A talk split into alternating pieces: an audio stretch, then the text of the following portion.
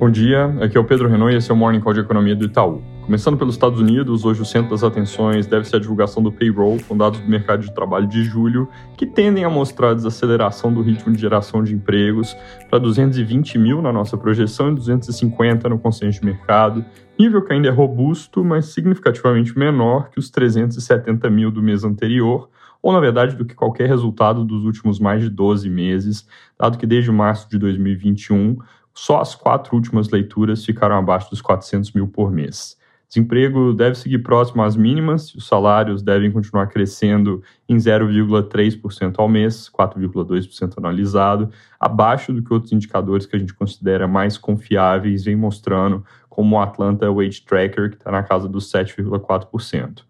Apesar da desaceleração e mesmo com o indicador de salário abaixo de outras métricas, esse payroll ainda deve ser a foto de um mercado de trabalho aquecido transicionando para algo um pouco mais contido. Ontem, pedidos de seguro-desemprego que saem toda quinta vieram com leve alta, mas numa tendência contínua de aumentos desde abril, que foi quando fizeram o vale pós-pandemia. Sobre membros do Fed, essa foi uma semana de várias declarações e elas, no geral, foram na linha de mostrar que o FOMC não está perto de um fim de ciclo. Sobre ritmo, tem mais divergência no que os membros falam. Teve gente querendo mostrar que 75 em setembro não é uma opção descartada, outros se mostrando bastante confortáveis com seguir em frente com altas de 50, que é a nossa expectativa. Ontem quem falou foi a Loreta Mester, dizendo que quer ver vários meses de inflação em queda e que os 50 parecem ok, mas que não deve haver desaceleração adicional para 25 tão cedo. Sobre Taiwan, a China anunciou a imposição de sanções sobre a Nancy Pelosi e seus familiares, mas pelo menos por enquanto sem detalhar do que se tratam exatamente essas sanções. Exercícios militares continuam acontecendo como parte do pacote de intimidação e geram incômodo na vizinhança, com reclamações vindo do Japão de que as operações da China invadiram o espaço dele. Isso é visto, de certa forma, como a China se aproveitando da oportunidade para ampliar a área que eles dominam na região. A Casa Branca também reagiu a essa invasão da zona econômica exclusiva do Japão, dizendo que a China está escalando as tensões e pedindo que eles não reajam desproporcionalmente à visita a Taiwan. Na Europa, dados de produção industrial vieram com surpresas positivas, na Alemanha com alta de 0,4%, enquanto o consenso era menos 0,3%, e na França subindo 1,4%, contra consenso de menos 0,2%, todos números referentes a junho, dados bons, obviamente, mas que não mudam a perspectiva de problemas econômicos à frente na região, principalmente pensando aqui nos riscos de racionamento de gás que vão crescendo.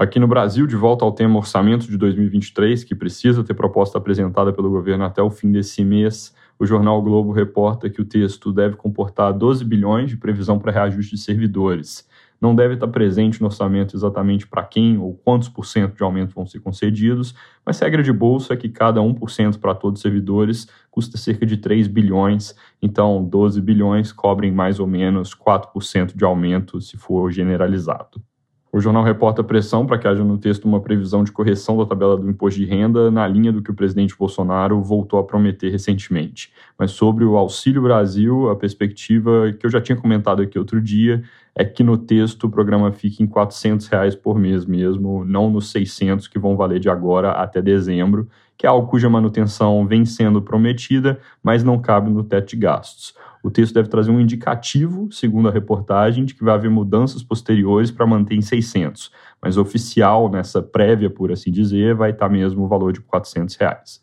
Fora isso, ontem a Petrobras reduziu o diesel em 4%, ou 20 centavos, depois de duas quedas parecidas no preço da gasolina, que no geral vem ocorrendo por causa do recuo dos preços globais de petróleo, devido à perspectiva de menor demanda com o mundo desacelerando à frente. Impacto direto sobre a inflação desse corte de diesel é baixo, porque o combustível tem pouco peso no IPCA, mas obviamente ele é importante para as cadeias, principalmente logística. Hoje acabou de sair o GPDI de julho, com deflação de 0,38% no mês e queda de 11,1% para 9,1% no ano contra ano, puxado não só pelos cortes de impostos na parte do consumidor, mas pelas quedas de commodities no atacado. A queda foi maior que o consenso de mercado e a nossa projeção, que estava em menos 0,13%. Mais tarde, deve ser o dado da Anfávia para a produção de veículos em julho.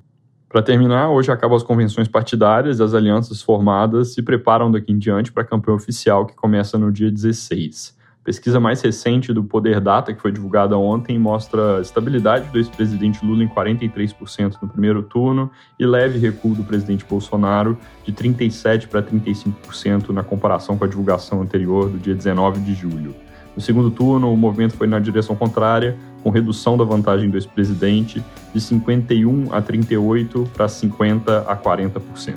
É isso por hoje, bom dia e bom fim de semana.